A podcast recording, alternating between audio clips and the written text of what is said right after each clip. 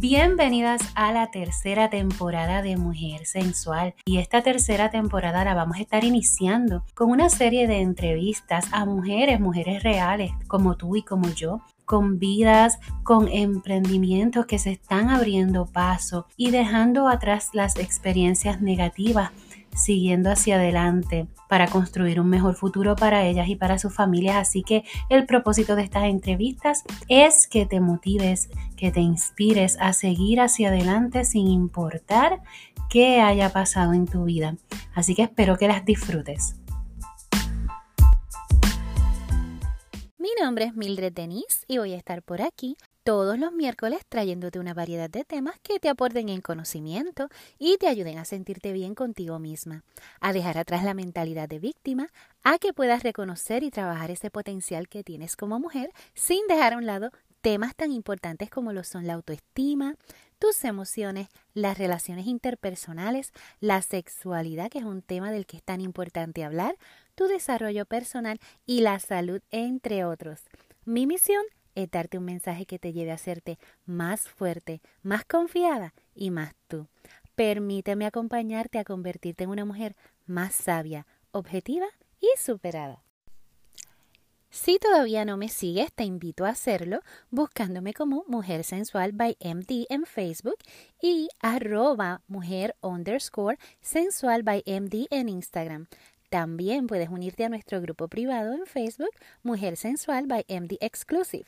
Déjame saber que estás escuchando, sacándole un screenshot a este episodio y etiquetándome en Facebook o Instagram. Si me escuchas en iTunes, ve a la parte de reviews y déjame una notita para que me cuentes qué te pareció. De esta manera nos estarás ayudando a estar más visible y llegar a otras personas. En las notitas del episodio te dejo los links de las páginas y si quieres contactarme me puedes enviar un mensaje directo a Facebook o Instagram. Te recuerdo que el contenido que aquí se discute puede ser sensible para algunas personas, así que te recomiendo usar la discreción para que puedas disfrutar del tema bien relajada. Además, te recuerdo que el contenido de este podcast está hecho para tu disfrute y no constituye recomendación, diagnóstico o tratamiento médico. En ese caso, te exhorto a que consultes y sigas las recomendaciones de tu proveedor de salud. Hoy inauguramos esta serie con Lisa Palenzuela. Lisa es cubana, radicada en los Estados Unidos y se especializa en trabajar con emprendedoras que llevan menos de dos años con sus negocios, ofreciéndoles materiales de creación de contenidos en redes sociales, guías para incrementar sus ventas online, asesorías y mentorías a emprendedoras que desean crecer sus negocios y muchas cosas más. Bienvenida Lisa, muchísimas gracias por compartir hoy con nosotros en el podcast. Te quiero contar, eh, antes que todo, que eres la que está inaugurando la serie que estamos haciendo dentro del podcast que se llama Entre Mujeres. ¡Wow! ¡Qué emoción! sí, así que bienvenida oficialmente. ¿Cómo estás? Bien, bien, muy contenta, muy contenta de estar aquí contigo, estar compartiendo con toda tu audiencia. Entonces, nada, lista para, para las preguntas. Perfecto. Vamos a romper el hielo. Esto es algo que yo quiero hacer con las personas que voy a estar entrevistando. Y es que vamos a hacer un jueguito. Y es un tipo de ejercicio eh, para que te conozcan un poquito más, para romper el hielo, como ya mencioné. Pero es que no puedes ponerte a pensar. Yo te voy a decir una palabra y tú me vas a decir simplemente lo primero que te venga a la mente, pero bien cortito. Ay, Dios mío, yo no soy buena en eso, pero bueno. Ahí me voy a reír yo también. Ah, pues nos lo gozamos. Si es este una, una palabra o una frase, pero que no sea algo que tengas que pensar mucho, ¿ok? Ok. Entonces vamos a comenzar. Nombre. Lisa. Un libro. Un libro eh, Rich Dad, Poor Dad. bueno, eh, papá rico, eh, papá pobre. Una canción. Una canción. Ay, siempre pienso en la canción esta de, de The Time of My Life, la de Dirty Dancing, la película. Ok. De hecho, ¿una película? Oh, bueno, una película, esa es una de mis películas favoritas, Dirty Dancing. Ok. ¿Una persona de influencia en tu vida? Una persona de influencia en mi vida, mi esposo. Una cita o frase. Cita o frase. Eh, una frase que me gusta mucho es que en la evolución, en la acción está la evolución. Eso está muy, muy bueno. Una pasión. Una pasión, algo que me encanta mucho, conocer gente nueva. Una comida. Una comida, el sushi. me encanta el sushi. Un color. Un color rojo. Ese es mi color favorito. a mí me encanta. Bueno, yo, tengo, amo los colores, la verdad. Pero bueno, hoy mismo estaba viendo otras cosas de rojo y bueno, me vino a la mente. Eh, ahora mismo es rojo. Ok. Una pasión. Ya, no, ya te dije una pasión. Un pasatiempo. Un pasatiempo que tengo, eh, viajar. Eso, eso a mí me gusta. Eh, un restaurante. Un restaurante hay un restaurante que es una comida, es de, bueno, se llama Cava, de comida healthy, pero también muy rico y ensaladas y muchas cosas ricas que ellos Ok, perfecto. Tienes que compartir eso para, para, para conocerlo. Eh, una marca una marca, bueno, ahora mismo marca sí me viene a la mente, Adidas. es que me, me, tomas ahora porque me estado revisando cosas de unos tenis y cosas que me he querido comprar. ahora estoy como que así como con cosas, igual que el otro día ordené también en, en la, en, en, este, en este restaurante, pero esas son las cosas más frescas que tengo ahora mismo. no, definitivamente, y lo importante es que estás reaccionando tan pronto te hago la pregunta, estás reaccionando y te estás acordando de algo, que no necesariamente es todo lo que te gusta, pero... Eh, pero que sí, sí he estado disfrutando. Exacto. Un lugar. Un lugar, eh, bueno, pensé rápidamente en Cuba, La Habana, donde está mi familia, y siempre así me da nostalgia, ¿no? Así... Sí, eh, claro que estar con ellos. Claro que sí, yo eso es lo que pienso cuando me dicen un lugar, yo rápido pienso en mi isla en Puerto Rico. Ok, pues vamos a comenzar porque quiero hacerte unas preguntas, pero quiero que hablemos un poco de ti y me gustaría que me cuentes un poco de tu historia antes de radicarte en los Estados Unidos. Bueno, antes, yo soy cubana, soy de la, soy de la capital de La Habana, La Habana, Cuba, y hace siete años vivo aquí en los Estados Unidos, pero bueno, antes viví obviamente en, La Habana, y siempre desde chiquitica me gustó los números, mi familia ha estado siempre involucrada en lo que es el comercio, y, y yo, bueno, vengo también de un matriarcado porque mis papás se separaron yo de meses, o sea que oh, no, no, nunca los fui juntos, pero mi papá es muy cariñoso siempre, o sea, nunca sentí la distancia, porque bueno, ellos fueron incluso a, a, la, a un juez y todo para dividirse los días y toda la historia conmigo, ¿no? Entonces, en ese sentido, los fines de semana eran con mi papá, o sea, siempre las vacaciones con papá, mi papá me compraba mis cosas, me consentía, o sea, tenía el, el, mejor de los dos mundos. Abuelita en casa que me consentía, en casa de mi mamá, mi abuelita, que vivíamos nosotras. Y bueno, por otro lado, mi papá, que era el que me consentía en, los otros gustos, ¿no? Y malcriadeces. Entonces, nada, esa fue mi niñez. Em, entonces, yo siempre he amado eh, dos cosas, ¿no? Uno es la historia y otra es los números. Y entonces tenía que buscar una profesión que pudiera unir las dos cosas, ¿no? Y además que siempre me gustó enseñar. Desde niña era de las estudiantes en el aula que hacía sus resúmenes, que, que escribía todas las notas. Siempre he sido muy disciplinada con la escuela. Mi mamá nunca pasó trabajo en, ay, que ponte a estudiar. No, no, no, no. Yo siempre ahí desde semanas antes estudiaba para los exámenes. Y me gustaba porque como que tenía la, como que sentía que tenía la responsabilidad de enseñar a otros estudiantes de mi aula, que a lo mejor tenían un aprendizaje más lento, ¿no? Y entonces en mi casa o en casa de algunos de ellos se hacían lo que llamábamos casas de estudio, ¿no? Ok. Antes de los exámenes. exámenes. Y yo estaba ahí como en mi rol de maestra y vamos a hacer esto y el ejercicio de matemática o el resumen de historia. Las cosas, tú sabes, que había que aprender de, memoria y todo eso, pero era muy bueno tener un resumen de lo que el profesor en clase siempre había dicho, de que esto es importante, márquenlo ahí en destacado. Y yo como estudiante bien bien disciplinada, tenía mis libretas bien al día, con todo, exacto. Entonces me gustaba mucho eso. Eh, y yo, bueno, siempre fui buen estudiante en ese sentido porque además de que siempre prestaba atención, también estudiaba con tiempo, ¿no? O sea, nunca fui un estudiante finalista, así, porque me, siempre me gustaba estudiar.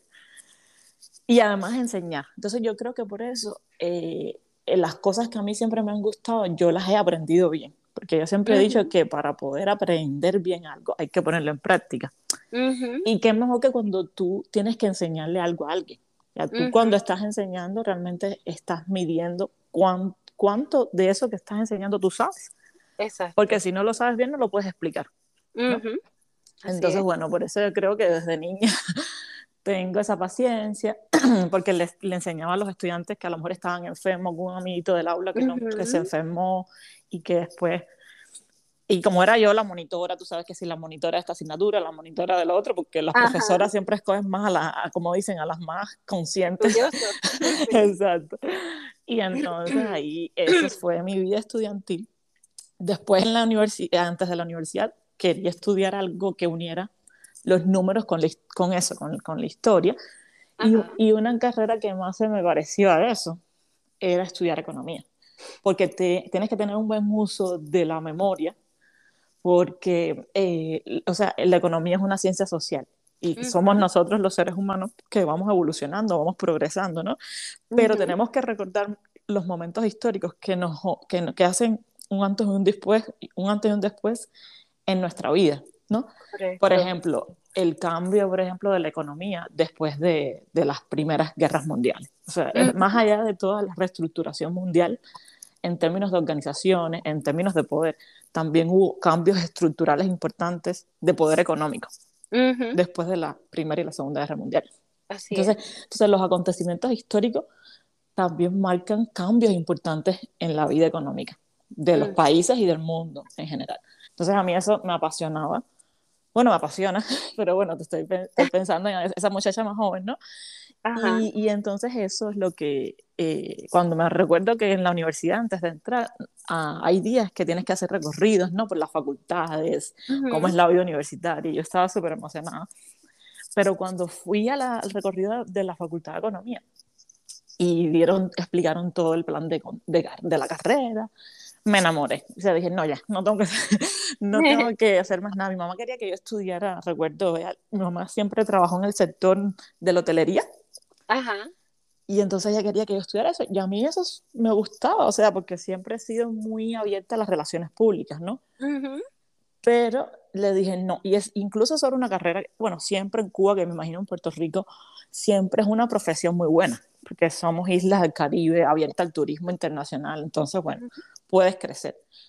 Pero como que, como que no me fui con la moda, tú sabes y, fui fiel, siempre me siento orgullosa de mí, en esos 17 años antes de empezar la universidad, porque fui fiel a lo que yo quería. Más allá de que, pues si me guiaba por mis padres, bueno, uno quería que estudie hotelería, el otro decía abogada, que si no sé qué, en fin. Y bueno, nada, yo súper contenta porque tomé esa decisión y no me arrepiento, obviamente, y porque me dejé guiar por, por mis instintos, por mi verdadera vocación.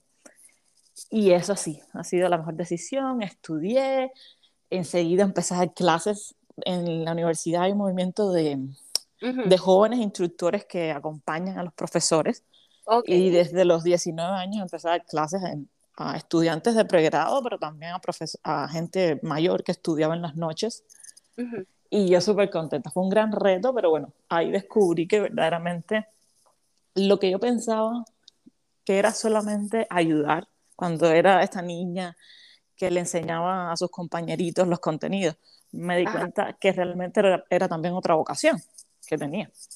La la de ser maestra, exacto. Muy natural en mí eh, sentarme con la gente, explicarles las cosas, estar al pendiente de su crecimiento, de que lo aprendan a hacer bien, o sea, eso es muy natural en mí. Y entonces, nada, dije, bueno, aquí también me doy cuenta que también es ser maestra de vocación. Y qué bueno porque podía ser maestra, pero a la vez enseñando cosas que tenían que ver con eh, la economía, ¿verdad? Con los negocios, con, con, lo que es los cambios tanto a nivel de, de negocios pequeños como a nivel de economía grande de un país, se pueden hacer para lograr prosperidad, ¿verdad? Para que lograr que una sociedad prospere, que todo el mundo logre la riqueza que quiera, obviamente, cada uno lograr, ¿no? Según la aspiración. Sí. Y nada, y eso fue, wow. Yo, yo tengo muy bonitos recuerdos de mi vida estudiantil, después en la universidad, porque te soy sincera, siempre me he sentido muy realizada.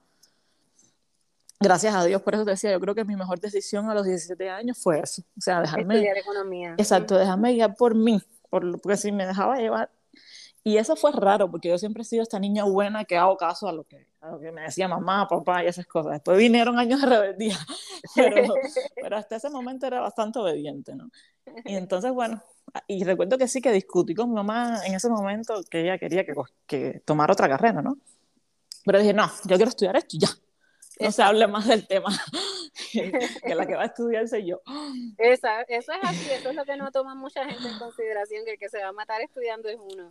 Exacto, y mi mamá como siempre te digo, nunca, nunca fue esa niña que ella tuvo, que tenía ¿sabes? problemas con los estudios, ella sabía que si yo, que si yo lo estudiaba iba a, iba, tú sabes, iba a ser lo mejor. Y, y, y estar preocupada por mis estudios, sacar buenas notas, aprender, y entonces, nada, ella siempre me apoyó ya después de ese momento. Y bueno, mi familia igual súper contenta porque en mi caso yo fui la primera universitaria oh, de mi familia, porque mi mamá, que es muy inteligente, ella sufrió el divorcio de mis abuelos y entonces como era la mayor, tuvo que empezar, no tuvo que dejar la carrera y empezar a trabajar a los 18, 19 años. Entonces no pudo terminar su carrera en la universidad. Entonces como que para mi mamá y mi abuela eso era algo sumamente importante, ¿no? Verme a mí eh, realizada en sueños que ellas en su momento tuvieron, ¿no? Y bueno, fue algo, yo súper contenta igual de, de, ser su orgullo, ¿no?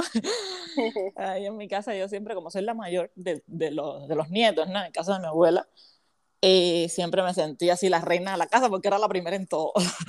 la primera que nació, la primera que fue esto, la primera esto. Entonces, ahí eh, no tengo problemas de autoestima por eso, porque siempre hay disculpa que aquí. Eso es no, no te preocupes, esto es, esto es la vida diaria, lo que pasa. Ah, puede ser que escuchemos la lluvia, perritos, esto, es, la, esto es la vida. No, yo vivo cerca de una avenida y entonces imagínate la ambulancia, el fireplace, todo. La noche pasa de todo. A lo mejor pasa una por, por la calle de atrás de mi casa también, porque así es aquí. Este, y entonces luego de que te graduaste, que eh, terminaste, ¿verdad? Este, de estudiar, ¿qué, ¿qué, hiciste? Bueno, ya me gradué y como me di cuenta, te había dicho que me, me, eh, me encontré a mí misma también dando clases. Eh, en la universidad había un proceso muy selectivo porque son muy pocas plazas para tú quedarte en el mundo de la academia, o sea, poder hacer, hacer carrera haciendo tus maestrías, tus doctorados. Pero lo bueno era que se tomaba en cuenta los años de experiencia, o sea, que ya tú tenías dando clases. Y como yo lo empecé desde, el segundo año de la carrera, tenía muy buenos eh, ya años de experiencia y se, te hacían una evaluación, el departamento, eh, la cátedra, ¿no? Donde tú te ibas a quedar, te hacía una evaluación y tú tenías que hacer como si les estuvieras dando una clase a ellos y todo eso. Entonces, bueno, yo me sentía cómoda porque ya llevaba años haciendo eso, o sea, no... Y así, y entonces me quedé en la universidad porque yo quería seguir estudiando, quería seguir enseñando, y lo que más también me apasionaba es que yo siempre he sido libre, muy libre, y entonces no, nunca me han gustado los horarios cerrados del horario tradicional de 8 a 5, así, entonces, la universidad era una muy buena opción porque yo tenía un horario abierto, tenía simplemente que cumplir con cada semestre de clases, con las clases con mis estudiantes, las actividades, talleres, actividades con ellos, pero el resto del tiempo era, era mío. O sea, ya yo, yo podía tener otro, otro trabajo si quería, podía hacer, dormir en la casa y no quería hacer más nada, en fin.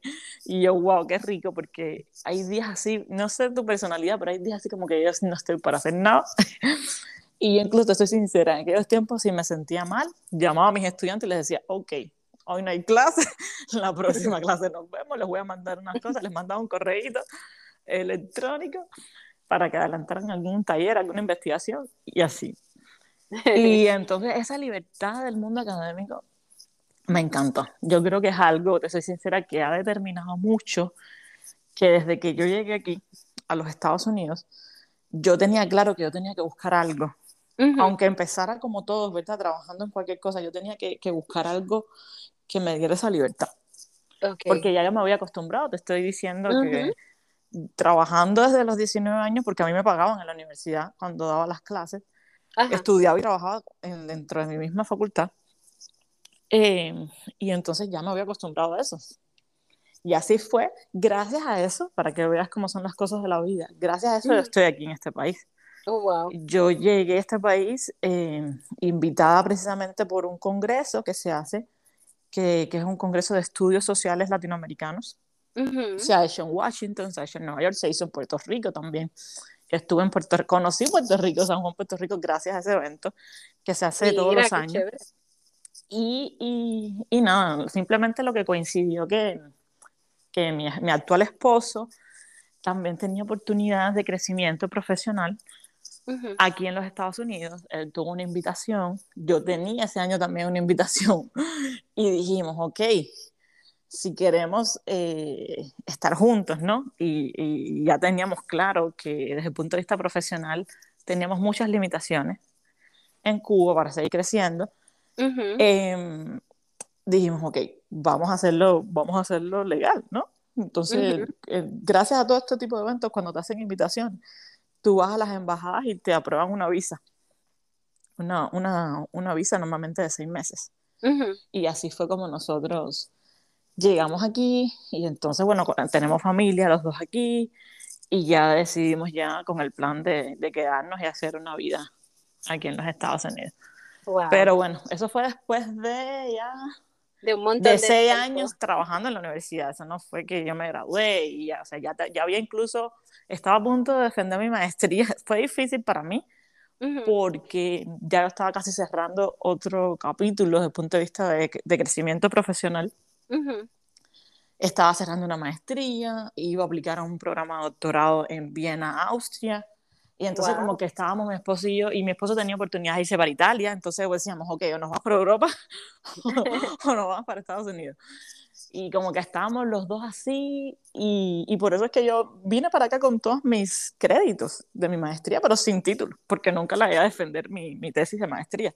Fue lo que me faltó pero era el momento, o sea, era, este, se te presenta la oportunidad eh, de salir legal, ¿verdad? y, y, juntos los dos, porque eso era lo otro, o sea, no es que las parejas normalmente a veces uno se le presenta una oportunidad y después es difícil que el otro se le una, ¿no? Así es.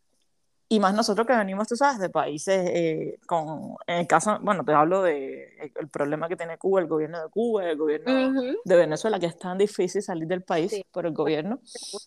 Entonces, como que tú son oportunidades doradas, que sean una sola vez en la vida. Entonces tienes que, que tomar la decisión y creo que fuimos una vez más bendecidos en eso, porque yo conozco parejas y muchas situaciones, ¿no? De gente que les es muy difícil lograr esto, ¿no? Y bueno, nosotros pudimos hacerlo, en el mismo año pudimos estar juntos los dos, y nada, y eso fue, ese era nuestro destino. Así es. Porque todo se dio muy bien, o sea, cuando las cosas se dan así sin, sin tanto esfuerzo, es como, como que es que, te toca. Estaban escritas. estaban, estaban escritas. Así. mismo. Okay. Mira, Lisa, y hablando de, de, todo eso, ¿verdad? Este, yo sé que tú tienes algo que creaste, quiero preguntarte, ¿Qué fue lo que te motivó a crear Benjamin Queen's Academy? Wow, qué buena, qué buena pregunta, porque te cuento que yo incluso cuando llego aquí a los Estados Unidos, yo me visualizaba en el mundo igual de la docencia, ¿no? Dando clases en algún preschool, terminando a lo mejor mi preschool, no, ¿cómo se llama? Eh, ay, se me olvidó, college, en algún college, en algún college, y terminando maestría, aplicando algún programa de doctorado aquí para dar clases en la universidad, porque ese era mi mundo, el que yo conocía hasta ese momento, ¿no? Y entonces, eh, pero llego y no conozco a nadie, o sea, todas las personas que, que conocí, conocí a muy poquitas personas, o sea, excepto mi familia, que ya eran personas mayores, o sea, no era gente joven, eh, no conocía a nadie en, el, en ese mundo. Y entonces, eh, mi esposo, que está en el mundo del arte, tenía amistades, nosotros íbamos obviamente a la Florida, porque bueno, eh, todos los cubanos sabemos dónde está la familia y, y, ahí está la familia y son los que nos ayudan al inicio a comenzar, ¿no? Pero mi esposo por el tema del arte tenía, tenía oportunidades de moverse a California para oportunidades laborales, con la gente que los habían invitado. Entonces em, dijimos, bueno, nada, vamos a aprovechar juntos a trabajar el primer año como sea, tú sabes, limpiando, trabajamos en restaurantes, trabajamos limpiando gimnasio, trabajamos limpiando casas, de todo, reuniendo dinero. No nos vamos a comprar carros, nos movíamos en transporte público, o sea, bastante trabajo pasamos en la Florida, porque todavía en California, algunas ciudades y en otras ciudades mayors, aquí tú sabes, el transporte público es mejor, pero en la Florida, eh, si no tienes carro es bien difícil. pero bueno, ahí sobrevivimos, tomando ride de los amigos y para aquí para allá. ¿Por qué? Porque estábamos reuniendo dinero todo el tiempo. Dijimos, no, no, no, estamos enfocados en que nos queríamos mover para California, más oportunidades. Y nada, yo para apoyar a mi esposo, porque yo realmente le decía, no, a mí lo que yo quiero hacer Mm, yo lo puedo hacer en cualquier estado. Y yo siempre he sido muy aventurera, o sea, siempre he querido como que salir del molde, ¿no? No quiero estar donde está todo el mundo, lo mismo, o sea, quiero siempre aventurarme y conocer cosas nuevas. Y por eso yo siempre digo que sí, ante cualquier propuesta de ese tipo, yo sí, sí, con los ojos cerrados. y ahí nos fuimos. Me acuerdo que viajamos en el Greyhound, imagínate, con, con tres maletas, y vinimos para California. Y entonces en California, bueno, mi esposo ya, ya primero que yo, como yo, primero que yo, ya podía tener su residencia, sus papeles, y estábamos en el proceso de que él ya pudiera tener un trabajo más profesional, pero yo estaba todavía esperando, ¿verdad? Que, tener el tiempo y poder legalizar todo mi, mi estancia. tu estatus. Mi estatus legal, exacto. Y entonces, pero igual dije, bueno, aquí hay latinos, un restaurante, como había trabajado en restaurantes en la Florida, dije, bueno, déjame ir a ver restaurantes mexicanos y nada. Bueno, ahí nada iba y le decía, no, yo soy cocinera, yo he esto, lo otro, que si fregar, que lo que sea, que si el, que si waitress, lo que sea. En fin. Entonces, nada, no conseguí trabajo, no me dieron trabajo de cocina en, California. Y para que veas cómo son las cosas, conocimos a unos cubanos así, amigo de, no sé, de otro amigo, que era amigo de otra prima que tenía lejana a mi esposa, en fin, todo un enredo así de gente por ahí. Y que ellos tenían una agencia de publicidad. Eran mexicanos, pero la esposa, los dueños eran uno mexicano y una cubana, y tenían una agencia de publicidad. Y ellos no estaban contratados, o sea, no tenían en nómina a nadie, eh, tenían un equipo que estaba en nómina, pero no estaban contratando gente en nómina, te digo, de, payroll, de pagar salario fijo, ¿no? Y entonces ellos sí contrataban freelance, personas independientes que los ayudara a, a buscar clientes, negocios que les interesara, obviamente, crecer sus ventas, en mayor exposición, eh, en el área específicamente de Sacramento, California, que fue donde nosotros llegamos. Ok. Y entonces, bueno, yo dije, no, eh, yo después de, probar buscar, caminar por días y por días, y, y, le habían comentado esto a mi esposo, porque mi esposo escribe, y ellos escriben, y él también como freelance escribió mucho para ellos, y así él comenzó trabajando con ellos. Y fue que él me dijo de, de que ellos siempre estaban buscando personas que ofrecieran los servicios de publicidad. Y entonces me quedé así, yo le dije, no, no, no, déjame ir a una entrevista con esa gente porque yo tengo que, yo tengo que ver qué hago con mi vida aquí, en, en lo que tengo el estado el estatus legal y nadie me quería contratar. Entonces, nada, así, como, así fue una entrevista con ellos y les, les comenté lo que yo sabía, en fin, y que yo siempre aprendía rápido, que me dieran todo lo que tenía que prepararme, la información del negocio, todo me lo estudiaba y yo estaba lista. Y así efectivamente empecé con ellos y eso fue una gran escuela para mí, porque ellos ya llevaban, ya es un negocio local, pero ya posicionado, es de las mejores agencias, tienen revistas, tienen programas, están conectados con la radio, la televisión, o sea, ya llevan casi 16 años. Y cuando yo comencé con ellos ya casi tenían 10, o sea, que no eran acabados de, de comenzar, ¿no? Entonces me pude conectar bien con los medios, me pude, pude aprender muchísimo, el inglés lo pude practicar mucho, porque eh, había muchos negocios, obviamente americanos, que les interesaba hacer publicidad en español. Y se necesitaba la traducción. Yo siempre he sido muy buena escribiendo, Yo sé que Benzo, eh, voy a hacer un paréntesis aquí porque mi esposo me dice, cuando a veces revisa mi esposo, me dice, te equivocaste aquí. Y yo le digo, mira, ya yo hice paz con la ortografía ahora mismo porque entre que tengo el teclado en inglés y Johnny, no puedo, hay días que no puedo ni hacerle una segunda revisión a las cosas. Y entonces, bueno, ya, pero bueno, eso fue un paréntesis aquí porque como estoy diciendo ahora que tengo buena ortografía, sí, después sí, pero lo importante es el contenido, lo importante es uno arregla después poquito a poco. Sí, sí, no, hice un paréntesis aquí que soy mamá de un bebé de 19 meses, así que es difícil ahora estar arriba de todos los detalles. Pero bueno, sí, siempre he sido de, muy buena ortografía y siempre el inglés yo escribía, tenía que en la universidad, en mis programas de maestría, tenía que escribir artículos, los papers, artículos en inglés para revistas. Entonces, en términos de la, de la escritura, siempre ha sido muy fuerte en el inglés. Ok. Entonces, eh, lo que tenía que hacer era practicarlo, porque aunque estudiaba de manera con profesores particulares en Cuba, que siempre me interesó aprender el idioma, pero la práctica es lo más importante. O sea, hasta que tú no te enfrentas a practicar el idioma, a escucharlo, porque exacto, o sea, los acentos, la manera fluida con como la gente habla, es todo un reto. Cuando nosotros llegamos aquí, yo me quedo así, no entiendo ni papilla. Así es, y, y nada, para mí fue una escuela, me enamoré del mundo, o sea, fue la manera de enamorarme del mundo de la publicidad, porque fue como un golpe, así como que así es como funciona, como nosotros le decimos a los Estados Unidos el Yuma, no sé si a lo mejor tú has escuchado esa frase, pero bueno, los cubanos, si, si te escuchan algunos cubanos, bueno, nosotros, eh, nosotros le decimos a Estados Unidos el Yuma. Y el Yuma. El Yuma, no sé por qué, pero eso, eso, es una frase muy popular que es vieja. No la había escuchado. Entonces nosotros cuando la gente dice, te fuiste para los Estados Unidos, ¿no? El, te dicen popularmente, te fuiste para el Yuma, así se dice. En fin. Oh, ahora lo sé, Entonces, eh, yo me sentía ya realmente que yo estaba conociendo el mundo del Yuma de verdad. Por eso estaba hablando de eso.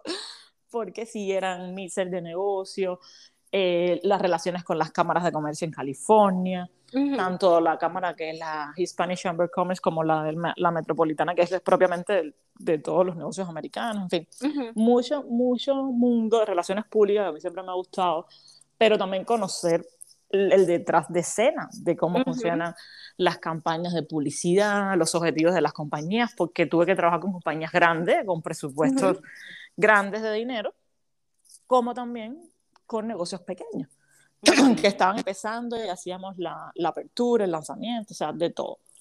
Entonces, incluso yo sigo trabajando freelance con ellos, porque yo, yo construí una cartera de clientes que les traje clientes a ellos que han estado, o sea, que, que, yo me voy y se van. Porque, sí, que te has mantenido este, enlazada con ellos. Yo me mantengo enlazada con ellos porque siempre fue un trabajo freelance. O sea, yo empiezo a trabajar como independiente. Yo o, o traigo clientes a la, a la agencia y si no traigo no cobro. Exactamente. Entonces imagínate, eh, me tuve que aprender también todo este mundo de las ventas, o sea, cómo tú expresas a otra persona, cómo lo puedes ayudar, o sea, cómo yo le muestro a un, un asiático, a un árabe o a un americano que el mercado hispano, por ejemplo, eh, por ejemplo, es un mercado en crecimiento, obviamente en California es el cuarenta y tanto por ciento de la población, y ellos necesitan publicitarse en, en español.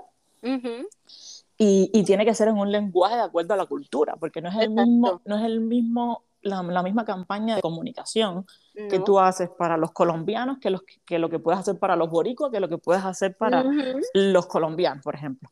Así es. Entonces ahí, bueno, yo aprendí de todo. Traté de mantenerme lo más posible con un acento incluso neutral porque a veces hablaba con los mexicanos y me decían, no te entiendo, háblame despacio. hablaba, hablaba, con otro y me decían, pero ¿dónde tú eres? Yo dije, Dios mío, yo ahorita, la, ahorita no sé ni quién soy en ese sentido porque eran tantos acentos, tantas culturas. Pero fue muy, bueno, increíble, fue mi escuela, te digo, eh, de ahí a, golpe duro de aprender. Y me llevó mucho estudio, ¿verdad? Mejorar, eh, practicar, hacer las llamadas con los clientes, hacer meetings en aquel momento no se usaba tanto el Zoom, pero lo hacíamos por Skype o, en fin, se buscaban formas si no estaba la agencia de publicidad, representante de la compañía que iba a anunciarse eh, cerca, ¿no? Teníamos que hacer las llamadas telefónicas, en fin. Y ahí, bueno, sobrepasando todos esos miedos, inseguridades, que siempre tenemos al inicio, ¿no? Por el tema mismo del idioma. Y eso te da, a mí me gustó porque muchas veces uno tiene siempre esa inseguridad de que, de los complejos, ¿no? Uno no hablo muy, muy bien el idioma, a lo mejor se pueden burlar de mí o algo así, pero yo lo que he aprendido es que la gente aprecia mucho cuando tú te estás esforzando. O sea, el, el, el, esfuerzo se nota. O sea, tú puedes tener el mejor idioma, yo llevo a hacerte una presentación y llegar así con pocas ganas, y, aunque hable bien, vamos a decir así. Pero cuando tú tienes esa pasión y ese deseo de que verdaderamente quieres ayudar, porque al final del día nosotros éramos un puente de comunicación de lo que su marca brindaba en términos de productos y servicios que podía ser útil o favorecer los intereses, los gustos de la comunidad hispana en California. Entonces, ellos querían expresar eso y necesitaban, obviamente, ese, ese bridge éramos nosotros. Y entonces, con toda esa experiencia que adquiriste, fue que te dio por conformar Benjamin uh, Queen's Academy. Me, dio por conformar eso en el 2019. Yo como una de, las innovaciones que yo les traje a la agencia fue hacer talleres, ¿verdad? De educativos y hacer uh de negocios. Por eso te decía, a mí siempre me ha gustado eh, la parte de las relaciones públicas, los espacios de colaboración, el networking, ¿no? Entonces, eh, empezamos a hacer desde el 2015, creo, 2016, 2016-2017. Empezamos a hacer eventos para la comunidad y eventos para, para fortalecer alianzas entre los negocios locales y conectarlos con compañías grandes también, porque invitábamos a todos. Y, y eso eh, fue buenísimo porque mucho, yo obtenía mucho feedback, ¿verdad? sobre todo los negocios pequeños, que me decían este mismo tema que no sabían mucho de la publicidad. Yo tenía que educar mucho, ¿verdad? a, los, dueños de negocios a la hora de, de, que ellos entendieran cómo funciona la publicidad. Porque a veces ellos quieren, les gusta algo, por ejemplo, y dicen, yo quiero esto de esta compañía, quiero que me lo hagas así. Y yo les digo, no, pero es que esa compañía tiene otro público. Es que esa compañía cuando hace eso es para esto. No es, lo que tú no es lo que tú me estás diciendo que quieres hacer. Entonces, en esa confrontación que tú tienes que escuchar al cliente, también tienes que eh, exponer que tú eres la autoridad desde el punto de vista que eres el profesional, ¿verdad? Exacto. Porque por gusto no te están contratando. Es como que yo vaya al doctor y le diga al doctor, no, doctor, me duele aquí y yo quiero la receta que este otro doctor le dio a este muchacho. No, no, no, no. El doctor te va a decir, no, no, vamos a analizar tu caso, y que tú haces este análisis y yo te voy a dar la receta que te toca a ti. Exacto, exacto. no la que tú quieres. Entonces es lo mismo. Eh, hay mucho desconocimiento de parte de la comunidad latina sobre cómo es el funcionamiento real de la publicidad, que son procesos, que eso no es, tú no te, tu marca no se posiciona, ni tú logras las ventas que tú quieres de la noche a la mañana. Correcto. Y, es, y, nuestra, y nuestra comunidad hispana viene con mucho, poco conocimiento de los países de América Latina. También. Porque mucha gente no tenía negocios, ¿verdad? No tenía negocios en sus países. Viene a la tierra libre, que es esta, con deseos de lograr muchas cosas pero no tiene, exacto, tiene el deseo de emprender, tiene el talento nato, pero hay que educarnos también, o sea, hay que aprender cosas que, si quieres crecer verdaderamente un negocio, ¿no? Y entonces ahí, con otra colega eh, publicista, ella, eh, dijimos, no, tenemos que empezar a hacer más talleres enfocados en esta parte de la publicidad, sobre todo la parte de digital marketing, porque la, está comenzando esa ola fuerte y ellos tienen que tener presencia digital en las redes, en Facebook en aquel momento, ¿no? Después vino la fuerza más en Instagram, pero bueno, 2017, 2018 Facebook era más fuerte aún. Exacto. Entonces, eh, así empezamos. Hicimos varios talleres en 2019, la gente le encantó. Eh, con ella, yo inicié, hice un partnership, iniciamos una primera compañía juntas. Eh, y entonces después vino la pandemia. Okay. Entonces vino la pandemia y como que nosotros nos quedamos así, pero bueno, ¿qué vamos a hacer? Tuvimos que cancelar muchos de los talleres que ya teníamos agendados y todo. Y entonces eh, dijimos, vamos a llevarlo online. Pero en el 2020, realmente eh, Benjamin Queen nace, nace en el 2020 porque ella se va, ella tenía un esposo que se pensaba en ir para Europa, entonces ella se va, para los se va de los Estados Unidos Y entonces yo me quedo así como que, ok, y de pronto yo, quedo embarazada. O sea, me, yo inicio la pandemia con la noticia hermosa de mi querido Johnny dentro de mí. Y entonces como que, como que todo fue así como que de sorpresa, ¿no? Encarcelada ahí, como digo yo, en la casa, embarazada, con las hormonas, triste, y no podía viajar a ver a mi familia. Ay, Dios mío, horrible todo. De todo, wow. Este, y luego que creaste Benjamin Quiz Academy, yo quiero preguntarte porque ya yo sé que tú pues te enfocabas, ¿verdad?, en personas que tenían negocios, la publicidad, la economía, pero ¿cuándo fue que tú te, tú te diste cuenta que tú querías ayudar a mujeres con tu emprendimiento? Sí, ¿qué pasa? Que precisamente nosotros, y yo yendo a muchos eventos, como siempre me ha gustado, como te había dicho, eh, yo colaboré con varios artículos en el Instituto Económico eh, de, para latinos, que lleva las cifras en California, o sea, específicamente en California, que lleva las cifras de eh, los negocios, las aperturas de negocios de los hispanos en California, eh, toda la parte demográfica, las cantidades que están monetizando, ¿no? que están cotizando cada negocio al, año y todas esas cosas. Entonces me llamó la atención en los últimos eventos de, de finales de año, ¿no? ya estábamos hablando del 2017, 2018, siempre me llamaba la atención que predominan, sin duda alguna, los negocios que son dueños hombres más que mujeres.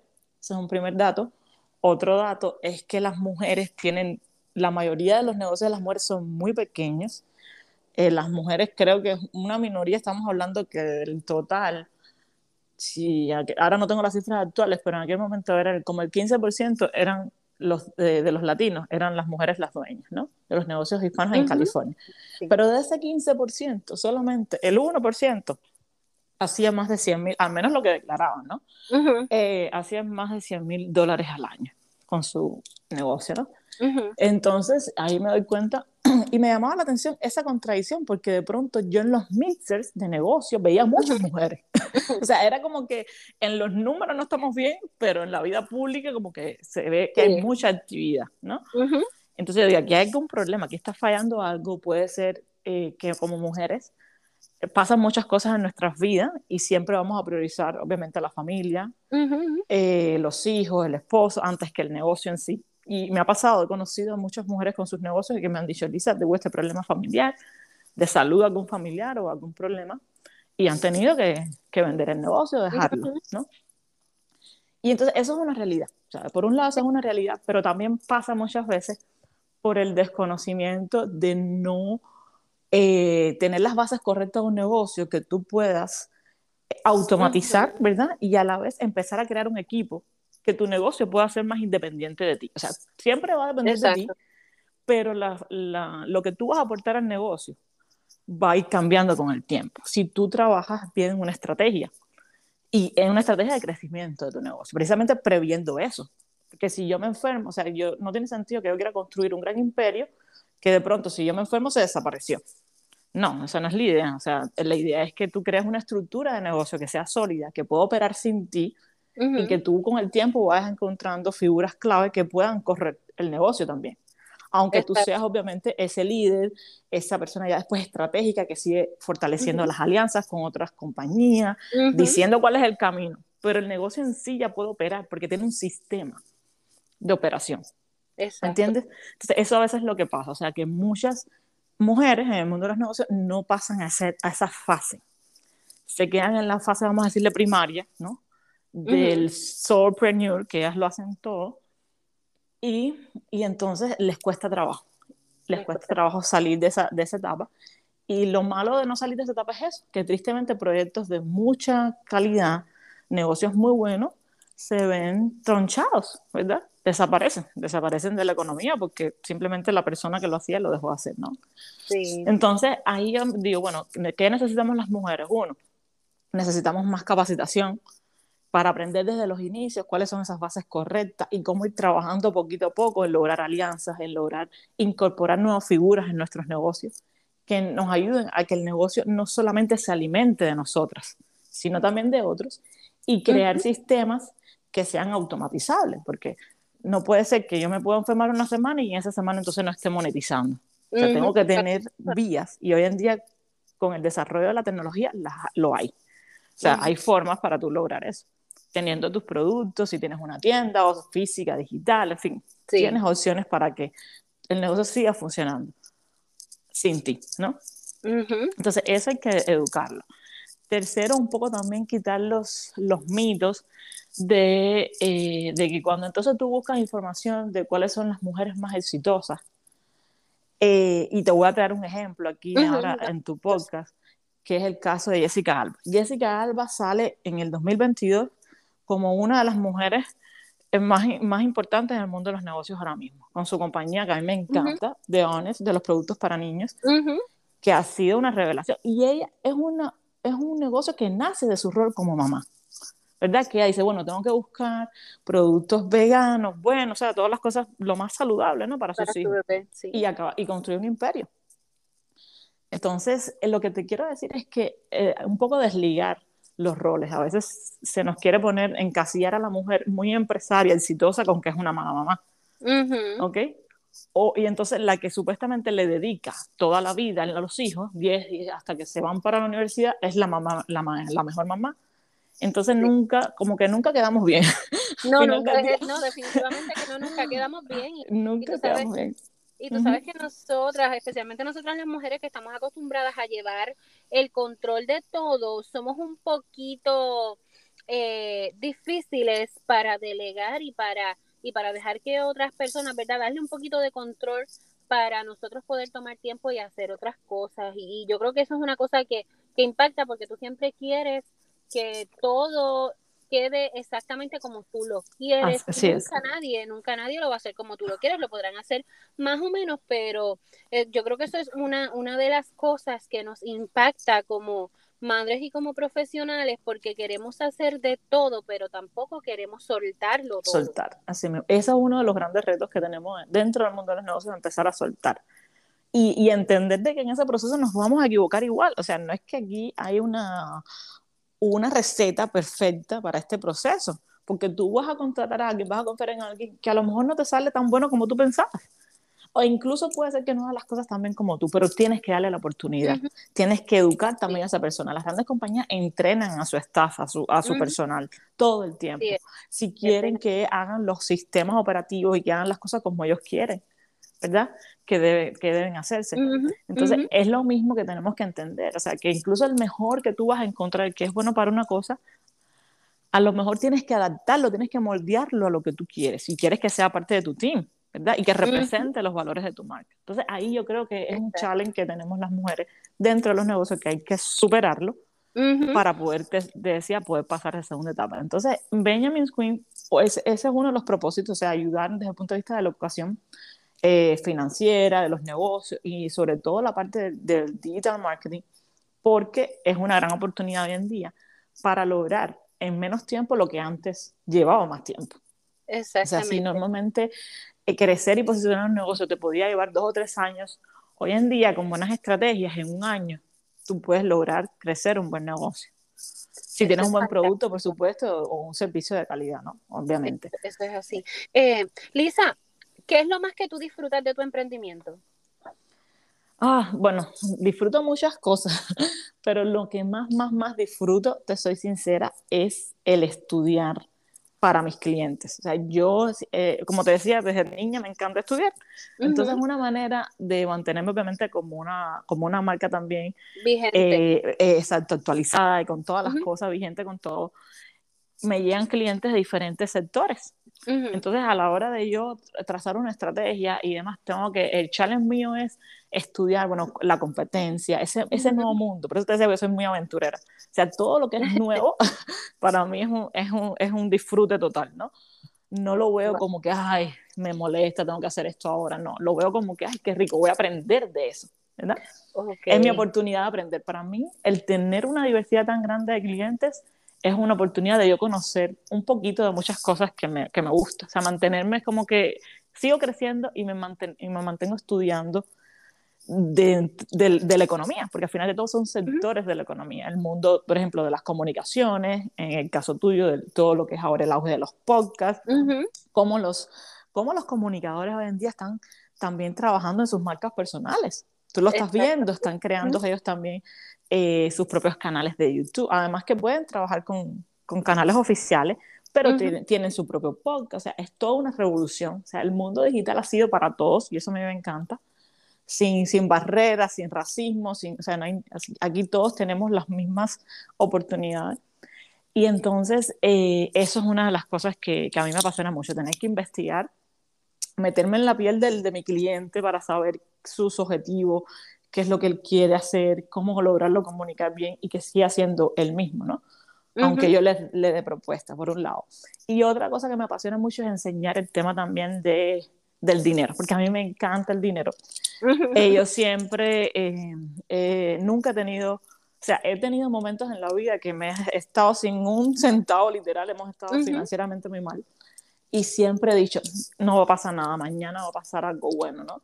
Y aparece una gente que me ayuda, que me aporta. Yo tuve varios negocios en Cuba y que eran muy inestables económicamente por todos los problemas que tiene Cuba sí. para poder tener un negocio privado propiamente, ¿no? Entonces eh, era muy difícil y tenía mis proveedores que no llegaban y que entonces, en fin, toda una odisea. Pero eran momentos difíciles económicamente si no tenía las ventas, tenía que pagarles a proveedores, aún teniendo pérdidas. Que me robaron una vez una, una, un lugar donde tenía, en una feria grande, donde tenía ahí muchos productos, perdí miles de dólares en aquel momento. Bueno, en fin, he pasado por todo, de todo en ese sentido, pero siempre he tenido el aquello. Y es algo que a mí me gusta enseñar también dentro de mi academia, que tengamos esa relación bonita con el dinero, de que aunque pasen cosas que nos hagan perder dinero, siempre entender de que el dinero lo creas tú. O sea, si al final tú eres la persona de talento, tú eres la persona que crea, que has creado tu producto o tu servicio, que tienes, un, tienes bien eh, definido tu propósito, que realmente ese proyecto del cual sale el dinero, tú no te preocupes que va a aparecer, el dinero va, a llegar de nuevo. Como mismo se fue por otras cosas extras o incluso a veces por malas decisiones que también podemos tomar, pero entender de que va a llegar a ti, porque la fuente del dinero eres tú, ¿no? Entonces, eso es algo que a mí me gusta que la gente no se sienta mal hablando del dinero, que se sienta contenta porque están brindando un producto, un servicio. Y las ventas sencillamente de ese producto o servicio es resultado de hacer bien tu negocio. ¿verdad? Y que a la gente le guste tu negocio y que tu, y que tu producto, tu servicio esté impactando en los sentimientos, en las necesidades, en los gustos de alguien, ¿no? en la satisfacción de alguien. Entonces, no podemos tenerle miedo a eso no somos malas personas por tener mucho dinero, esos, esos son estereotipos también obsoletos. Mm, sí, tú sabes, venimos también con, con, esos cuentos de que la persona millonaria es mala, como que te lo ubicas como que le da una patada ahí al, al, al criado sí. en la casa, que todo que te explota. Entonces, yo creo que la persona que es mala es mala sin dinero con dinero. no tiene nada que ver con el dinero. No, definitivamente no. Este, y, y eso es una de las cosas que, que muchas personas tienen que trabajar y es su relación, sanar su relación con el dinero, porque eso viene ya, de verdad, de, de un punto de la enseñanza, la cultura, este, la familia, y, y esas cosas hay que sanarlas. Lisa, tú haces algo bien particular y es que tú has abrazado tu maternidad y la has incorporado a tu trabajo y en muchísimas ocasiones te vemos trabajar con tu niño, con el niño en los brazos y te desenvuelves muy bien. ¿Cómo has logrado integrar la maternidad con tu trabajo? Oh, ese es mi reto diario, créeme, que a veces desde afuera puede verse, la gente me dice, ay, qué bien, y Johnny, cuando no sale Johnny, la gente pregunta, la gente pregunta por él, y es que yo eh, en medio de la, de, la, de la, maternidad, embarazada con la pandemia, yo tenía tantos proyectos de, de, cosas para hacer y como que de pronto el mundo me cerraba las puertas y emocionalmente yo también me sentía atada porque estaba embarazada. Yo decía, bueno, y ahora imagínate yo sola, bueno, yo sola y mi esposo, ¿no? Pero solos, con un niño ¿cómo yo voy a, yo que siempre he sido muy activa de que voy a este evento, que me muevo para acá, esta conferencia y muevo para aquí, pongo a todo el mundo a correr, o sea, yo soy así. Entonces como que eso, ya, ese plan ya no existe, ya no existe en tu vida. Y entonces dije, bueno, eh, me toca reinventarme, ¿verdad? O sea que la palabra ya está un poco gastada, pero fue la realidad del momento. Y entonces perdí, por ejemplo, el 70% de mis clientes. Mi crédito se oh. hizo basura en el 2020 porque, nada, porque la vida es cara, obviamente en California. el nivel de vida que yo tenía era caro, de acuerdo a lo que estaba ganando. Ujú. Y entonces, en perder contratos y todo se puso en hold, o sea, en espera, no hay más dinero porque todo está trancado. Eh, los únicos que hicieron buen dinero fueron las, las grandes compañías de mercado y la gente que estaba en el mundo digital desde antes. Sí. una gran oportunidad. Pero el resto de los simples mortales nos las vimos bien, bien crudo, ¿no? Bien feo. Y a mí me tocó también. O sea, me tocó también. Nosotros tuvimos eh, sacar dinero de ahorro, sacar dinero de tarjetas de crédito, Ujú. en fin, porque era mucho lo que había que gastar. Wow. Y entonces, Este- nada, yo tuve que reinventarme, eh, ponerme más seria con mi proyecto de Benjamin's Queens, empezar a, a trabajar más, pues me puse a estudiar más, todo el- me compré libros, dije, bueno, aquí voy a invertir en libros de publicidad, ponerme a estudiar más, eh, Ujú. todo el mundo de la publicidad digital como tal, todo el tema de Ujú. las redes sociales, Instagram, que siempre me gustó y lo vi con mucho potencial por el tipo de relación que se crea, por el tipo de comunidad que puedes crear. Y entonces, nada, pero todo eso fue con mi hijo. Y yo desde, desde ese momento, mis videos y mis cosas eran con embarazada también. Sí. Y entonces, pero bueno, todo estaba tranquilo porque Johnny fue el niño más perfecto del universo en la, en la panza. O sea, yo no tuve malestar, yo no, nada, yo estaba feliz como una lombriz, como decimos. Y, pero bueno, nació Johnny y fue, ya sabes, una edad, eh, horrible porque me tocó solita. Ujú. Primera, o sea, ser mamá primeriza, sola, sin mi familia, sin padres, sin amigos, cerca, tampoco. Ujú. Y entonces una locura porque Johnny no dormía, Johnny era llorando todo el tiempo. O sea, no me tocó ni siquiera un niño estos que son que duermen todo el tiempo, que relajado. No, no, no, no, no, a mí me tocó bien duro. Y entonces me- yo dije, no, tengo que hacer las cosas. Tenía que hacer las cosas y fueron momentos digo, difíciles porque yo lloraba mucho. Lloraba mucho porque estaba muy agotada, pero tenía que trabajar porque eh, mis finanzas, o sea, mis finanzas estaban eh, afectadas por el tema de la pandemia. Yo tenía que abrir oportunidades de negocios con Ujú. mi negocio digital. Ujú. Y entonces tenía que mover. Empecé a hacer las asesorías, las consultorías del 2020. Eh, lo bueno es que tenía, que fue mi bendición, tenía una red de contactos muy grande por los años trabajando de publicidad.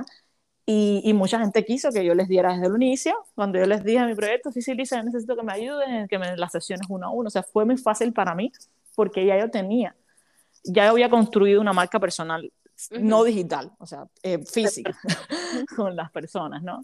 Con mucha gente de negocio. Que cuando les dije lo que estaba haciendo, me dijeron, no, no, yo necesito que me enseñes, que me ayudes y demás, y toda la historia. Entonces ahí mi negocio realmente nos sacó, nos sacó a nosotros a flote de todo, de todo ese problema.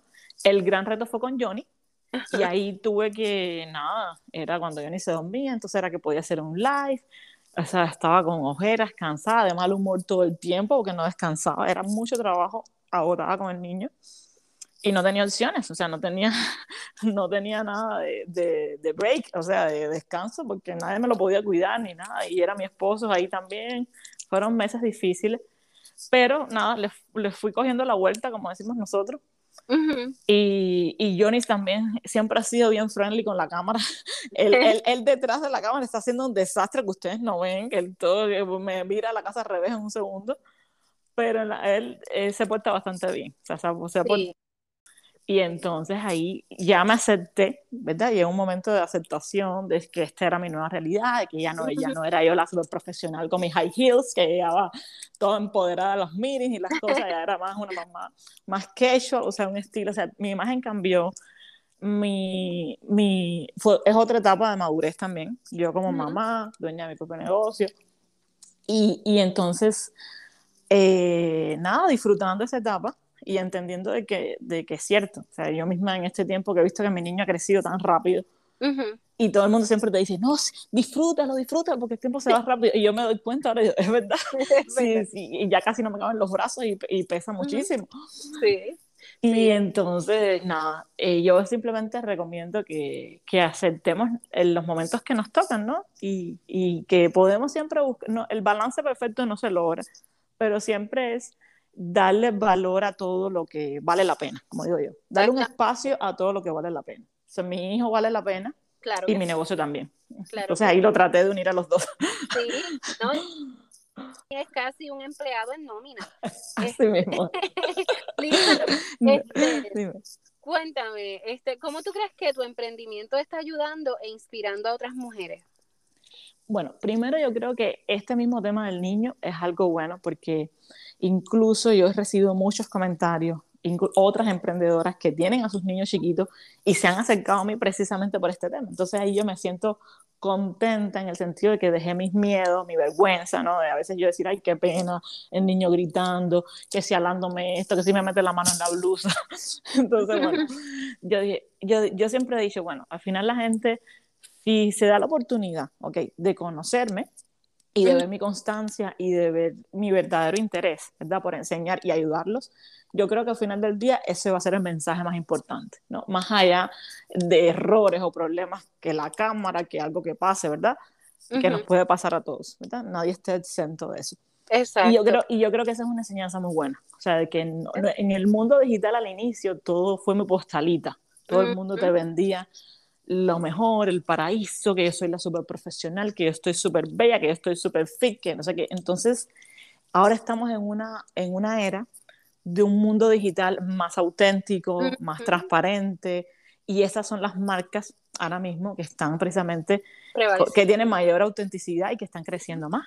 Porque la gente ya, ya está hasta la coronilla, está cansada de que le digan mentiras, de que todo el mundo esté posando, ¿verdad? Una vida que no tiene, está fingiendo una vida que no tiene, ¿no? y, y, y, no vale la pena porque al final del día sabemos que eso no, es, que eso no existe detrás de esas familias, parejas que se ven perfectas, siempre hay problemas. Después, detrás de una modelo super bella, pues desgraciadamente que viene un suicidio. O sea que no todo es tan color de rosa como nos lo pintaban, ¿no? Entonces, eh, eso ha sido una enseñanza importante, o sea, que muchas mujeres se han visto reflejadas en mí y eso me alegra, que yo pueda empoderarlas en ese sentido eh, y guiarlas, ¿no? Que, que, que, ya yo teniendo esta experiencia como mamá, cómo pueden también emprender organizándose, planificándose, teniendo una estrategia clara, ¿no? De lo que tienen que hacer. Porque sí, indiscutiblemente tienes que optimizar más tu tiempo. Yo, no tengo, yo no tengo ocho horas para trabajar. Eso es importantísimo, especialmente cuando tienes también un trabajo por el lado, tienes familia y tienes todo. Este, Lisa, en, ese, en esa misma línea, eh, ya, ¿verdad? Terminando con la cuestión más de personal y emprendimiento, ¿qué tú le dirías a una mujer que siente que no puede salir adelante? Mm. Bueno, yo, yo pienso que todos, yo creo firmemente que todas las personas tenemos algún talento, que todos somos buenos para algo. Lo que a veces nos pasa muchas veces es que hemos sufrido algunas, eh, por, problemas de eh, creencias limitantes de nuestra familia, problemas también de autoestima, ¿verdad? Y de muchos estereotipos que la sociedad nos ha llevado. Por eso mismo supuestamente antes, vamos a decir cuatro años atrás, en Instagram, por ejemplo, una mujer de 50, 60 años no se iba a atrever a hacer un live, no se iba a, tener, a atrever a tener una marca personal. ¿Por qué? Porque todo eran las mujeres jóvenes, estilizadas, súper lindas, ¿verdad? Estilo modelo. Todo era demasiado eh, pulcro, todo era demasiado perfecto, ¿me entiendes? Entonces tú, no, tú decías, bueno, yo no encajo aquí. Entonces, eh, ya gracias a Dios, el mundo digital se está pareciendo un poquito más a nuestra vida real, ¿no? Y entonces ahí yo les diría que, que busquen una referencia real como ellas mismas, ¿verdad? Que van a encontrar, que busquen eh, en internet historias de mujeres, que, que, que busquen esa información de mujeres que han sufrido mucho, que han pasado muchas cosas y que se inspiren en esas personas reales que hoy han construido un proyecto lindísimo, un negocio, una organización ¿verdad? Eh, aún enfrentando, aún teniendo esas malas experiencias y enfrentando retos, porque los retos no se terminan, o sea, siempre van a haber cosas que tenemos que, no, que, tenemos que superar, ¿no? Entonces, ese sería mi mayor consejo, que eh, si es muy grave la situación, que buscar ayuda, yo soy muy partidaria de buscar ayuda psicológica, eh, gente que nos pueda ayudar a entender las causas del problema para poderlo solucionar, y, dentro, y desde el punto de vista de, de manera autodidacta, buscar referencias reales, ¿verdad? no irnos con, con aquella que nos cuenta el, el, el, cuento perfecto y del príncipe, no, no, no. Eh, la realidad como es. Y, y nosotras las mujeres, si queremos algo, tenemos que ir a buscarlo. Nada, yo siempre he dicho que eh, mi mamá siempre me decía a mí una cosa, me decía a mí de niña que me decía, no, porque tú tienes mucha suerte. Yo, no, yo me criaba con ese concepto, pero yo siempre le he dicho a mi mamá, yo no tengo mucha suerte, yo salgo a buscar las cosas que quiero. Trabajaste. Y, e, exactamente, entonces yo le decía a ella, tú, tú me dices eso porque al final yo soy una, ¿cómo se diría aquí en, Estados, en inglés? Una, bueno, en español sería una resolvedora de problemas, vamos a decir así, porque mi mamá es de las que se eh, pone histérica, vamos a decir así, Se hace un cuando las ocho, cosas pasan. Exactamente. Se hace un 8 y yo siempre digo, ok, relax, ok, ¿qué es lo que pasó? Este es el problema, se rompió la, la, la pila del baño, se rompió esto, que yo, aquí yo llamo, yo busco a mi amigo, yo no sé qué, y yo termino el día y se resolvió. O sea, yo soy muy de, de hacer cosas, de cambiar la situación porque a mí no me gusta de resolverla. Entonces, por eso yo le digo, no, tú piensas que yo tengo suerte, pero no es que yo tengo suerte, es que yo toco puertas, ¿me entiendes? No tengo miedo de pedir ayuda o de buscar la solución si yo no la tengo. Tú eres lo que se le llama acá en Estados Unidos una persona que es resourceful. Exactamente. Que tiene, tiene recursos, no que tiene recursos de dinero, pero que tiene recursos de, de, de poder resolver cosas, que tiene ciertos conocimientos, que tiene ciertos contactos y si no, los busca. Exacto. Y por ejemplo, yo tengo muchos amigos que yo les he conseguido trabajo aquí en los Estados Unidos. Y yo les he dicho, ok, ¿qué es lo que tú quieres? Esto. Mira, Bueno, también a mí me gusta consolidar las relaciones, ¿verdad? Ujú. y, y soy muy atenta con la gente, es mi, natural, ma- mi Sí. naturaleza, o sea, no es que yo me propongo, ay, tengo que amar a esta porque tengo que quedar bien, no, no, es que me gusta, o sea, me nace, exacto, estar pendiente, que hiciste esto, lo otro, con mucha gente en general, y eso me hace que mi, que mi cartera, vamos a decir así, de relaciones, Ujú. vaya en crecimiento, no en decrecimiento. Eso. Entonces, hay una frase en inglés que tú la vas a conocer que dice que tu network is your net worth. O sea, tu, Ujú. tu, la red de contacto que tú tienes realmente es el valor que tú tienes en la vida sí, de la gente.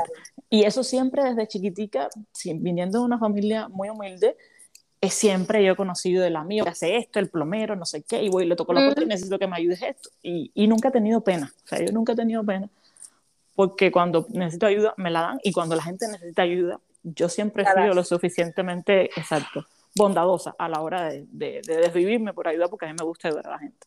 Eso es buenísimo. Y eso yo creo que, que me ha ayudado mucho en la vida en general.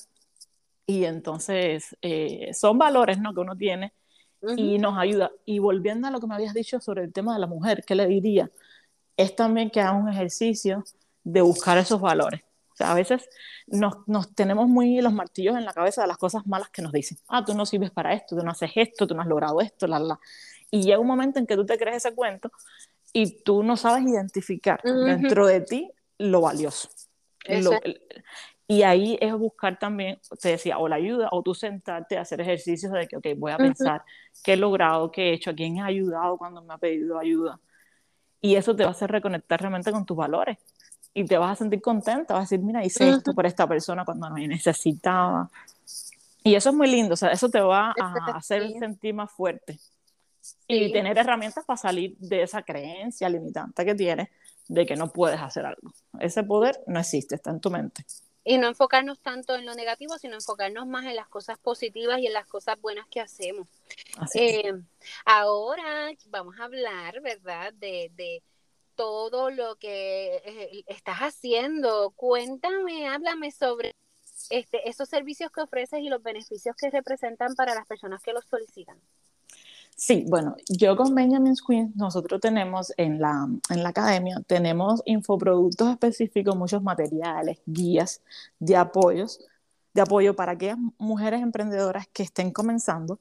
No tienen todavía el presupuesto para pagar por cursos, mentorías, pero sí necesitan estos materiales iniciales, que van a ser su brújula, ¿no?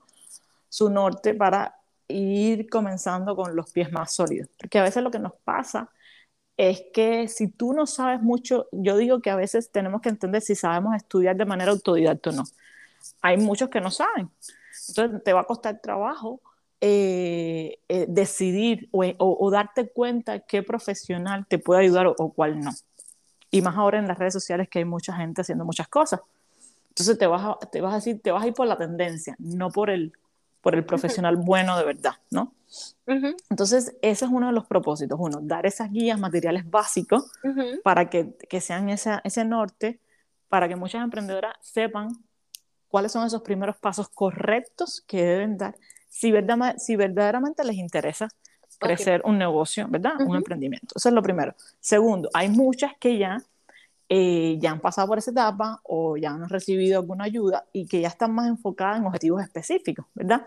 De lograr mayor reconocimiento de su marca, de eh, posicionarse en un nicho específico, de lograr más ventas, ¿verdad? Porque ya quieren, están enfocados en sus números y ya quieren empezar a lograr más ventas. Y tenemos eh, próximamente uno de los cursos que voy a estar sacando, tiene que ver precisamente con ya con la planificación de las ventas para sus negocios en función de objetivos específicos.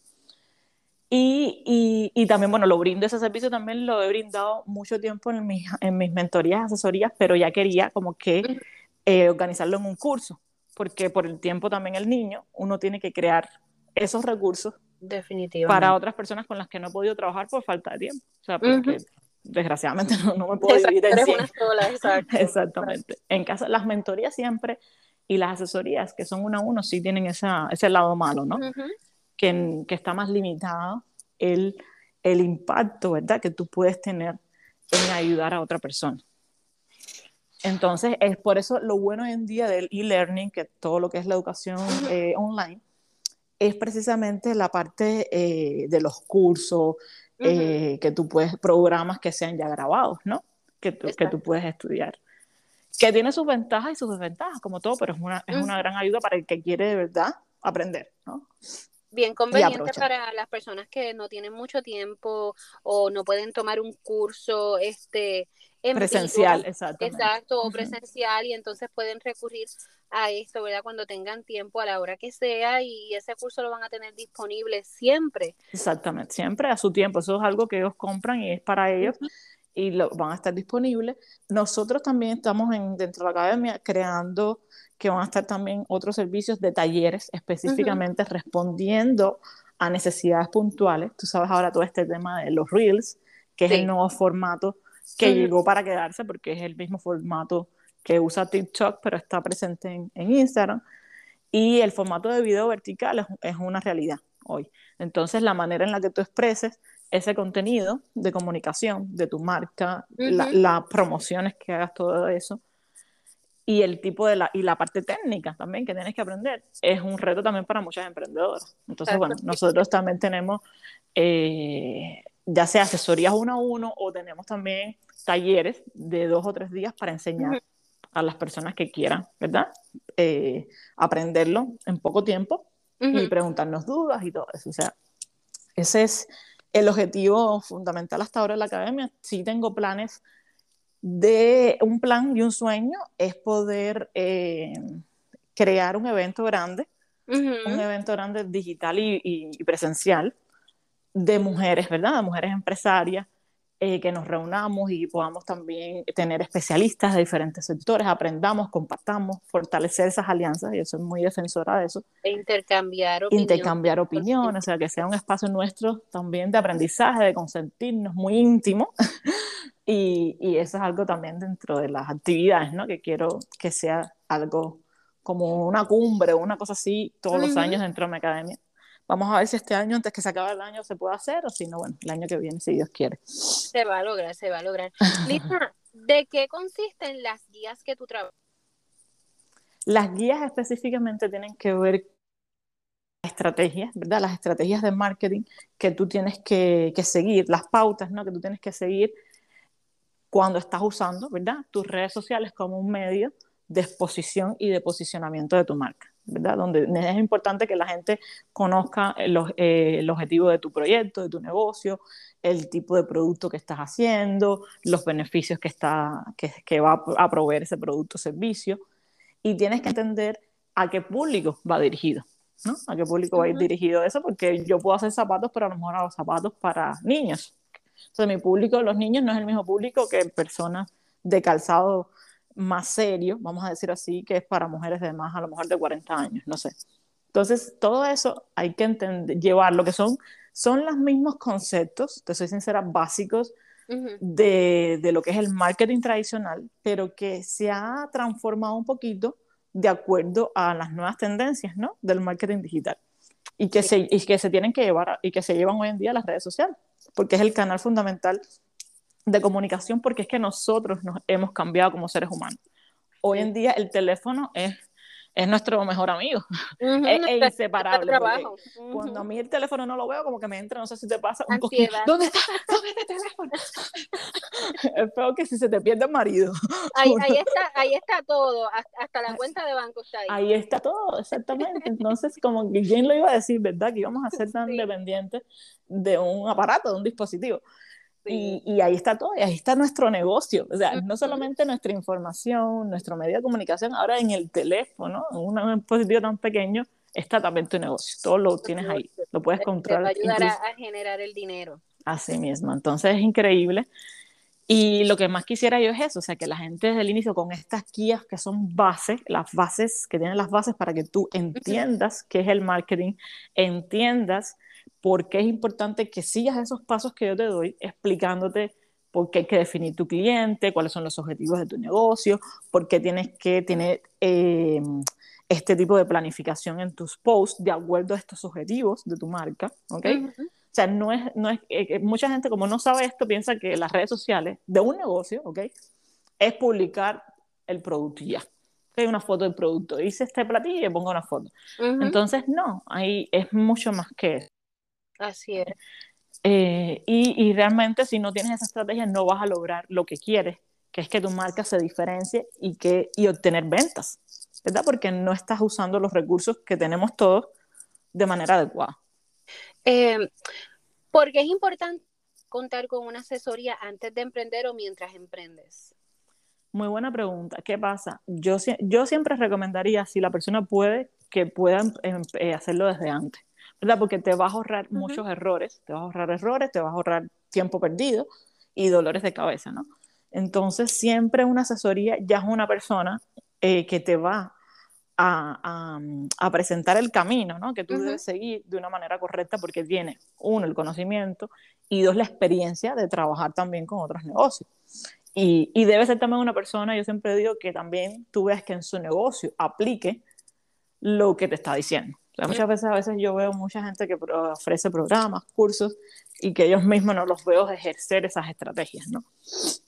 Entonces, bueno, ahí siempre yo me quedo como que pensando, no sé qué tan bueno sea, ¿no? Entonces, pero eso, eso ya es algo que eh, uno como profesional lo analiza, ¿no? Pero para la gente que se mete en este mundo, que es muy nuevo, es muy ingenuo también, porque cuando no sabes las cosas, la ignorancia te lleva a la ingenuidad, ¿no? Sí. Entonces, eh, aquí lo importante es eso, entender que el asesor cumple ese papel. Te va a ahorrar tiempo, te va a ahorrar dolores de cabeza y te va a ahorrar dinero, aunque, aunque es una inversión. Tienes que verlo como una inversión parte de ese paso de tú empezar a emprender, ¿verdad? Y que puedes requerir los servicios constantes de esa persona en el tiempo, porque tu negocio va pasando por diferentes etapas. tus, tus objetivos van cambiando y tú vas aprendiendo sobre tu negocio, pero recuerda siempre que ese asesor o ese mentor siempre ya tiene un poquito más del camino recorrido que tú. Exacto. Entonces, y no, te va a ayudar a corregir, a corregir y, a ir por donde tienes que ir hasta que llegues. hasta que llegues. Ese acompañamiento es muy importante porque tienes un profesional que está involucrado también en los objetivos de, de tu negocio. Entonces te va a ayudar a, lograrlos, ¿no? Y ese empujoncito siempre lo necesitamos porque es difícil, es muy difícil hacerlo solita. Eh, por eso es tan importante crear una comunidad, eh, tener ese asesor, ese mentor, para que tú sepas que tú no estás sola. Hay muchas personas teniendo ese mismo reto que tú, están aprendiendo, la colaboración entre todas las personas. Entonces, es muy bonito, es muy bonito hoy en día cómo vemos eh, toda esta economía también colaborativa dentro del, del mundo del emprendimiento, ¿no? Entonces, eso es muy bueno. Eh, Lisa, dime tres herramientas o servicios que les recomiendas a una mujer que va a comenzar con su emprendimiento. ¿Me estás hablando de herramientas digitales?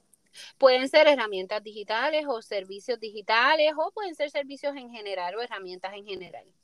Ok, herramientas en general yo le diría, por ejemplo, a mí en términos de organización, siempre me gusta que puedan eh, aprender todo lo que es manejar Em, la, la, parte técnica de ahora mismo, por ejemplo, el Zoom, que se hizo muy popular con el tema de la pandemia, y también la parte de los correos electrónicos, incluso si no todavía tienes un, un servicio de email marketing, pero familiarizarte con todos los servicios que el mismo Google, hoy en día que cada vez está mejorando mucho más, a mí me encanta Google, tienes tus servicios de email, tienes tus servicios de formulario, tienes lo que es Google Meets, que es una versión también de Zoom, ¿verdad? Muy friendly, que también puedes usar para las reuniones de asesoría, eh, como webinars, así también. Y es muy bueno, o sea, todo lo que son las funcionalidades del Google Drive, además de que es una, una carpeta, una, una galería digital, un espacio digital que tienes para tener organizado toda la información de tu negocio. La parte contable, la parte de las publicaciones, la parte de la organización de los productos, inventario, o sea, todo. Puedes tener ahí también guardado. Entonces, estamos hablando de Google, en general, Zoom, si te gusta Zoom y lo usan mucho tus clientes, deberías también aprender. Excel, desde el punto de vista de la parte de, poder aprender cómo funciona Excel, las tablas. Y desde el punto de vista del diseño, eh, ahora mismo una, una, un app que está en los últimos tres años muy, eh, ha crecido muchísimo, es Canva, ah, que es una, una, plataforma muy buena para eh, personas que no son diseñadoras, ¿no? Y que necesitan precisamente crear todos sus materiales de marketing y todo su material eh, digital en general, ¿no? Entonces, a mí me encanta, precisamente nosotros vamos a tener próximamente un, un reto gratis para todas las, las emprendedoras va a ser hasta el 29 de abril. Y bueno, después te voy a mandar la información, es completamente gratis y vamos a, a, la gente toda va a aprender precisamente por qué es tan útil esta herramienta, todos los beneficios que nos da, tanto en, el, en, lo personal, porque ahí podemos hacer invitaciones de un cumpleaños para un niño, ah, imprimir flyers, de todo, un brochure de, todo, de, todo. de cualquier cosa, ¿no? Y es muy eh, bueno. Lisa, eh, con la variedad de redes sociales en donde se puede hacer marketing y otras cosas, ¿cuál es tu red social favorita actualmente? Bueno, mi red social favorita sigue siendo Instagram. Yo siempre recomiendo eh, que si tú puedes estar en diferentes eh, plataformas, lo estés siempre y cuando tus clientes ideales estén en esas plataformas. ¿Qué significa eso? Que si, por ejemplo, si mi cliente ideal no es adolescente, para mí no tiene sentido estar en Snapchat, que ya ha perdido mucha popularidad, pero en su tiempo fue una plataforma importante para los, los teenagers, ¿verdad? En su momento, Instagram, cuatro o cinco años atrás, se seguía mirando, ¿verdad? Como una plataforma muy juvenil, muy de fotógrafos, era más orientada a la parte fotográfica, eh, bloggers, y, y, de, y, de, y de pronto se volvió una plataforma mucho más rica, ¿verdad? Para los negocios precisamente por la composición de las herramientas que tiene, tanto visual, ¿verdad? Para atraer más el interés de las personas por la composición del feed que tiene, que ninguna red tiene esa composición así. Y por otro lado, todas las herramientas que tiene. Sí, mi plataforma favorita sigue siendo actualmente Instagram, porque yo considero que es la plataforma más completa precisamente para los emprendedores. Eh, por ejemplo, TikTok es una plataforma muy buena también para mover un poco de tráfico, pero en términos de conversión en ventas siguen siendo Instagram la red social actualmente que muchas personas descubren marcas y de donde muchos customers, o sea, muchos clientes confían en las marcas y compran online. O sea, esos son los datos reales ahora mismo que la plataforma con mayor conversión de e-commerce, o sea, de comercio electrónico, es Instagram. Y, eso lo da precisamente por la estructura que tiene Instagram para proveerte esa imagen, ¿verdad? Desde que entras en el feed y ves como es una, una vista mucho más catálogo, vamos a decir así, que te ayuda a enamorarte de esa marca personal o comercial inmediatamente.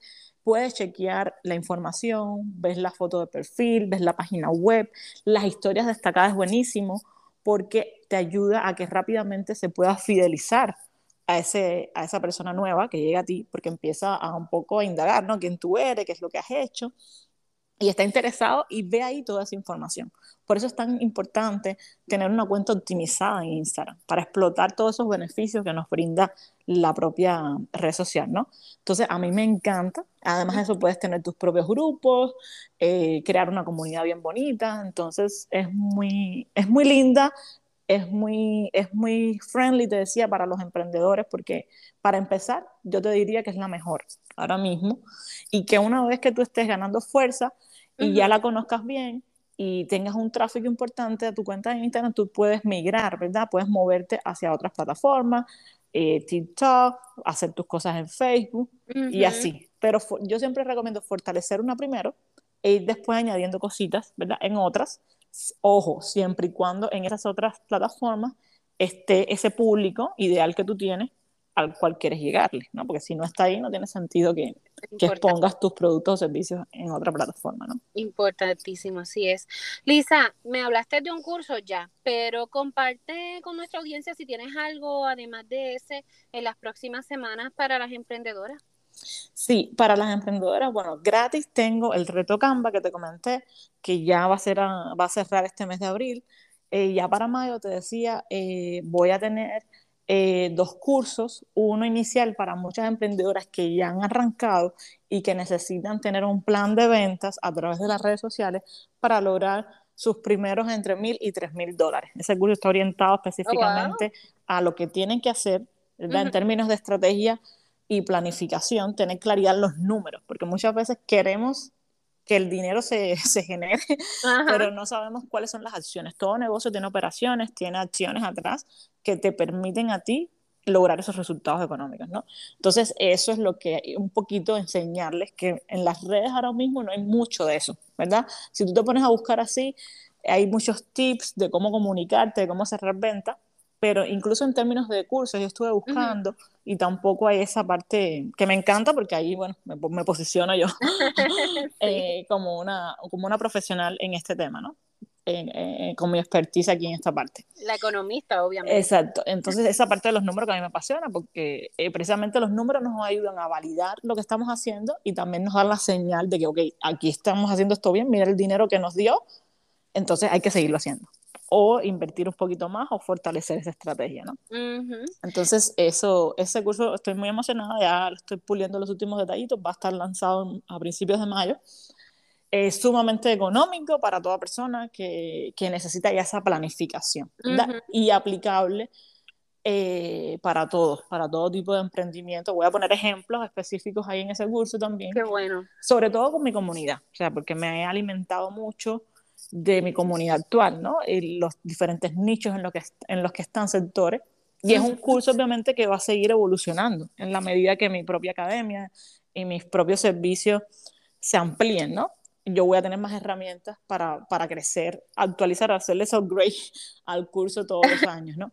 Pero ahora estoy muy contenta porque es un muy buen producto que muchos están esperando que oh, yo también, yo, quiero de eso. sí, sí. Mira, Lisa, este, ¿algún mensaje que tú le quieras dejar a nuestra audiencia?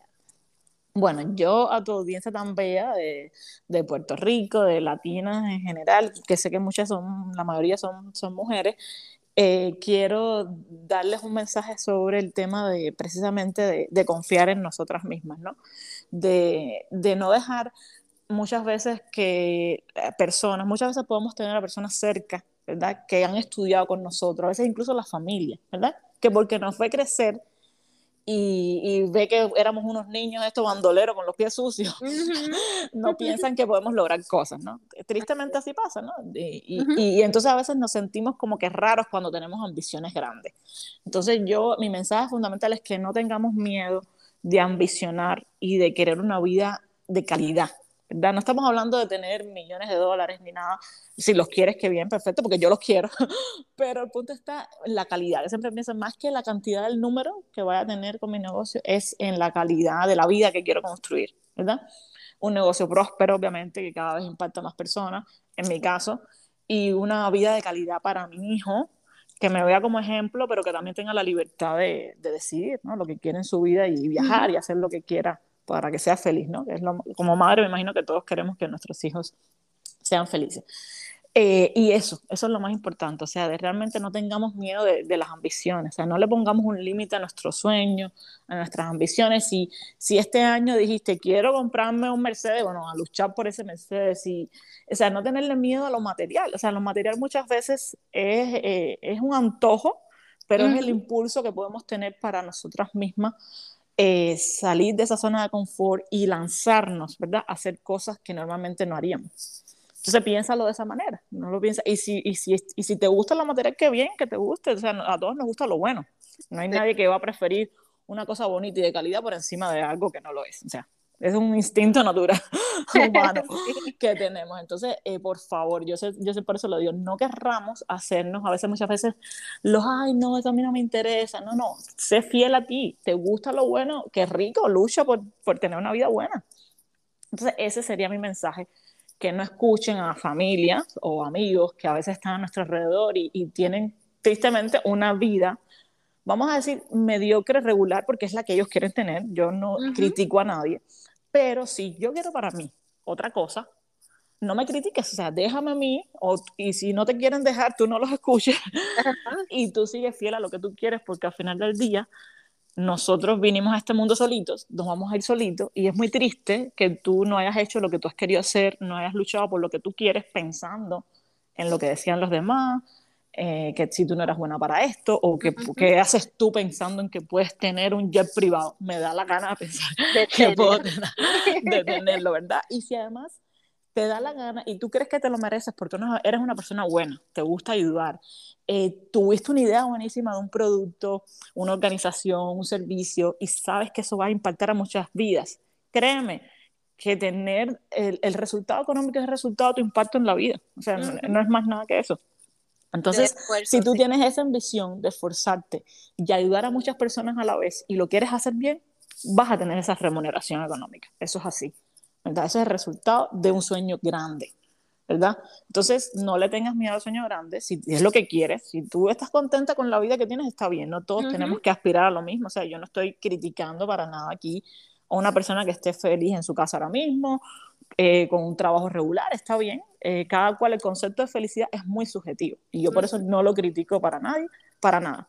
Pero sí estoy pensando ahora en estas mujeres que pueden ser ambiciosas, que, que sienten, que vibran ellas mismas y sienten que ellas se merecen algo más y que quieren luchar por eso, no te detengas. O sea, no te detengas, no mires hacia el lado, no escuches a la gente, porque tú quieres algo que es lo que tú sientes, que es lo que te va a hacer feliz a ti y lo que tú te mereces. Entonces, tremendo mensaje, mm, ah, tremendo mensaje, de verdad que de verdad que sí, has dado en el clavo.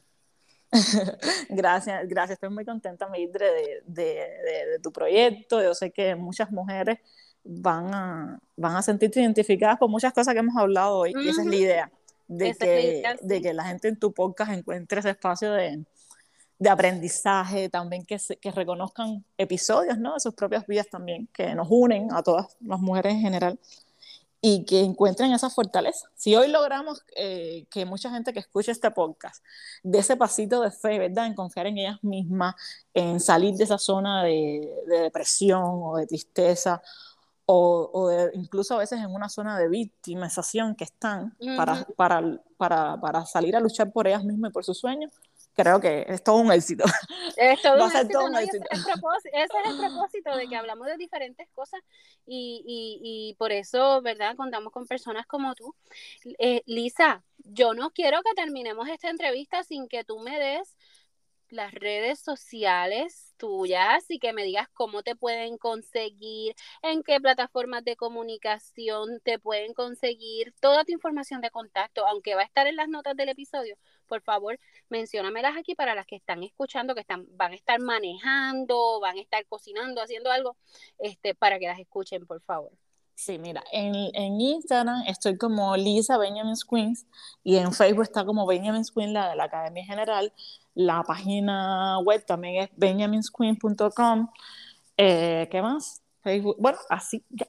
Ah, y mi contacto, bueno, directamente siempre en mi cuenta, en mi cuenta de Instagram y de Facebook está mi número de teléfono, también Messenger, mensajito directo, cualquier duda eh, que, tengan, alguna ayuda que necesiten, yo siempre estoy feliz realmente de poder ayudar, de dar un consejo, de brindar muchos recursos gratuitos que, que hemos creado para muchas emprendedoras, porque no quiero que tengan el pretexto de no dar ese paso o de no enfocarse en lo que tienen que hacer para hacer ese cambio en su vida por el dinero. O sea, el dinero hoy en día no, es, no puede ser un pretexto.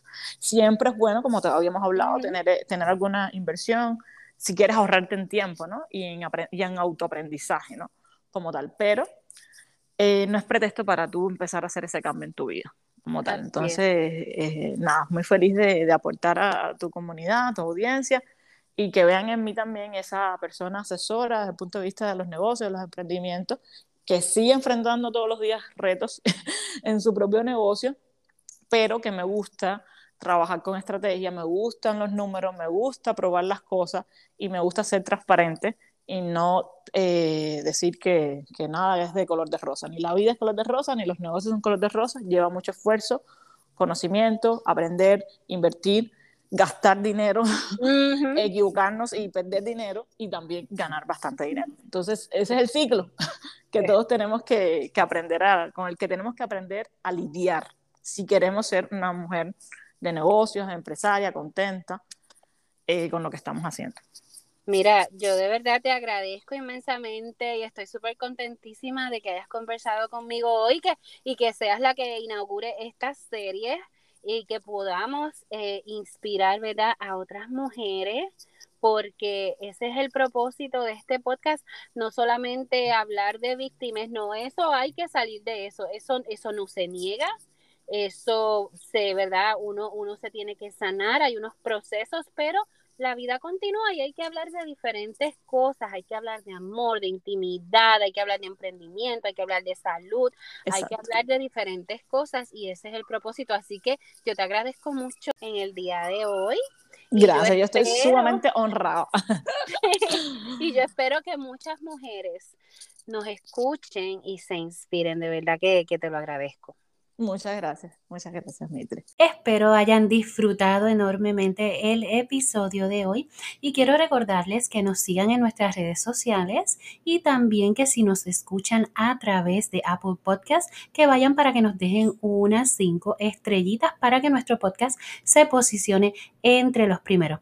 Así que nuevamente muchísimas gracias por escucharnos y que pasen excelente día. Será hasta la próxima.